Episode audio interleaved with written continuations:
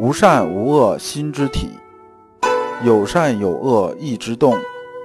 知善知恶是良知，为善去恶是格物。各位同道，大家好，我是老刘刘长志。您现在在收听的是由老刘播讲的《传习录》通俗讲解。老刘说心学，带您领悟心学入世的智慧。各位同道，大家好，今天我们继续讲解《传习录》。今天的题目是圣贤的功业之道。那么呢，我们经常想到圣贤呢，特别想到圣人的时候，就在想，圣人呢是不食人间烟火的，离我们很遥远。然后呢，他对功名利禄这事情啊，可能是完全没兴趣的，或者干脆就不做的。我们往往对圣贤呢是这种理解，其实不然。那么这一讲呢，我们对应的《传习录》章节是二零二、二零三。我们呢，还是啊带着问题来听这一讲。这问题是：成圣成贤的道是什么？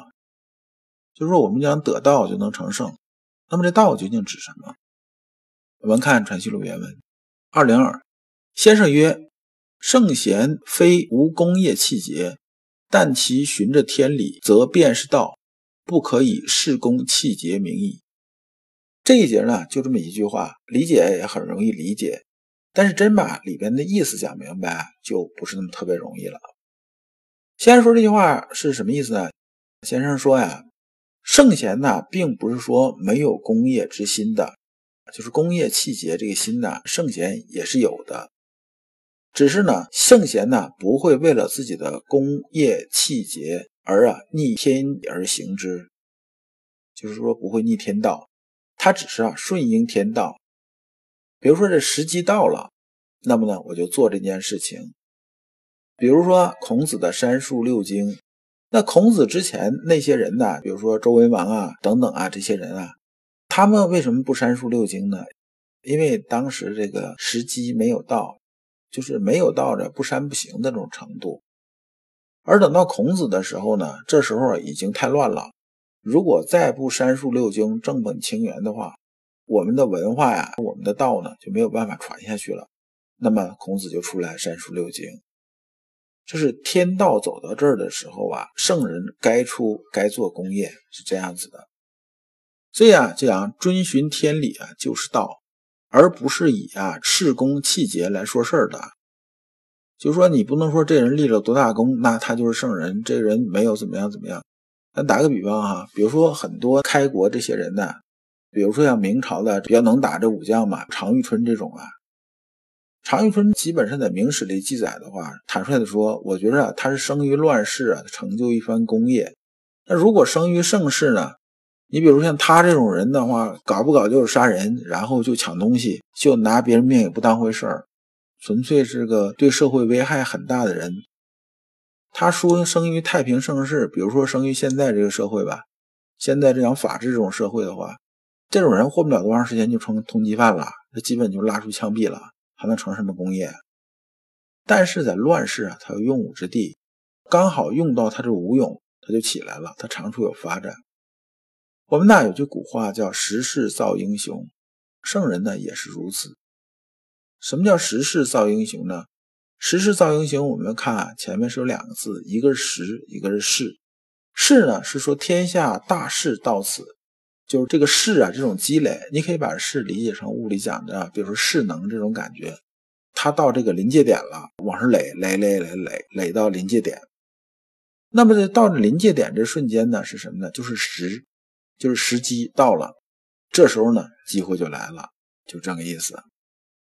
那么圣人呢，能窥到天道，就知道呢，事到什么程度了，时到没到，时到了就动，时如果没到，那是不能动的。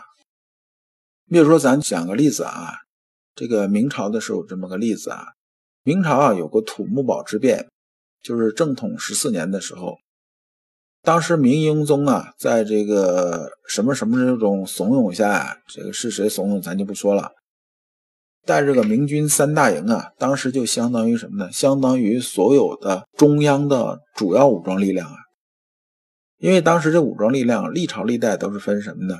呃，是在各省放着这些，就是比如说像现在讲这个各省的这种守军呐和这些呢机动部队。但是呢，中枢一直掌握啊一支强大的军事力量，就保证啊你各地方如果要捣乱的话，我是有办法的。然后明英宗啊就相当于把这支主力部队带出去了，带出去了之后呢，在土木堡啊遇到蒙古人了，就是瓦剌军呐。瓦剌军这个首领叫什么？叫野先。然后呢，明军主力在这边呢几乎全军覆灭，明英宗也被俘了。这个时候啊，本来啊，那个时候明朝的国力还是可以的，并不是特别差。然后呢，当土木堡之变这消息传到京城的时候啊，京城这些大官富户啊，纷纷难逃啊。这不知道蒙古人什么时候打过来啊，大家该跑路的跑路啊。完这时候呢，于谦呢就临危受命，任为兵部尚书，就相当于现在国防部长吧。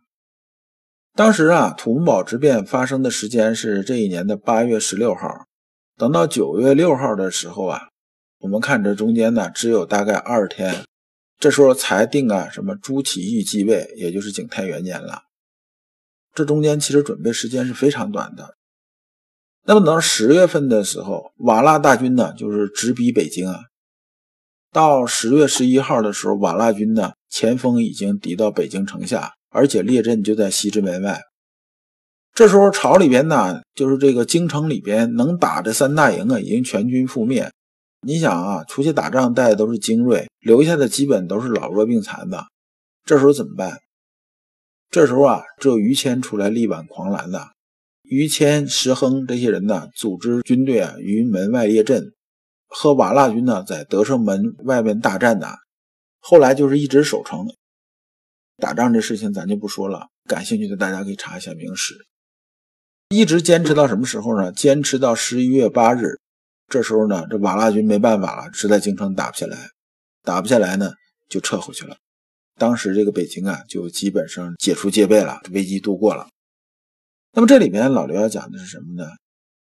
讲的是强调遵循天理是圣贤所遵守的第一原则，功名事业以及个人气节等等，所有重要性不能凌驾在这个遵循天理之上。也就是啊，不能凌驾于道之上，是讲的是这个意思。而于谦这时候啊，执掌兵权呢，保卫京师一战，也就是说，这时候呢是时势造英雄。如果没有土木堡之变，如果没有蒙古人的进击，那么呢，对于谦来讲，这个北京保卫战这功业，对他的个人简历来讲，可能就不存在。那么临危的时候力挽狂澜。这就是啊，时势造英雄，这就是什么呢？遵循天道。二零三，发愤忘食是圣人之志，如此真无有以时；乐以忘忧是圣人之道，如此真无有弃时。恐不必云得不得也。这里边呢有两个典故，就是说发愤忘食，乐以忘忧。这典故是从哪儿来的？是从《论语述尔篇》来的。所以啊，学传习录的时候啊，大家如果有时间啊，还是要看看《论语》啊，《大学》《中庸》。你不一定要看懂，但是你看看有些东西啊，就比较熟悉了。比如说你看个五遍八遍的，其实字数也不多，你照着念一遍，可能也要不了多长时间。那么这典故是什么呢？原文是：社公问孔子与子路，子路不对。意思是说呢，有个叫社公这么个一个人呐，也是个当官的，然后就问子路啊，说，哎，说是孔子这人还是挺厉害的，那孔子究竟是什么样一个人呢？这个时候啊，这个子路我就不知道该怎么说了。这如果是答不好的话呢，那会非常影响啊孔子这种形象。而那个时代呢，作为子路这些人来讲的话，对老师又是非常尊重的。从学生这个角度评价老师本身呢就不太合适，况且呢他那时候确实不知道该怎么说。然后呢回来之后呢就跟孔子说了这事儿了。完孔子这个意思你呀应该回答他，那你该怎么回答他呢？你得说啊，汝昔不曰其为人也，就说呢我呢作为弟子来说，我不评价他为人怎么样怎么样，但是他能做到什么样？做到八个字啊。叫发愤忘食，乐以忘忧。哎，你要把这话说到了就行了。那么这里边呢讲的就是圣人的两个基本特征，这两个特征是什么呢？我们知道圣人的特征啊，我们就往圣人这方向走啊，就更近了一步。圣人特征啊，第一是什么呢？第一，道是第一原则，道是第一原则，就是我们看清楚啊，这个天道是什么，天理落在人心上，这个道是如何运作的，如何运行，我们把这规律搞清楚了。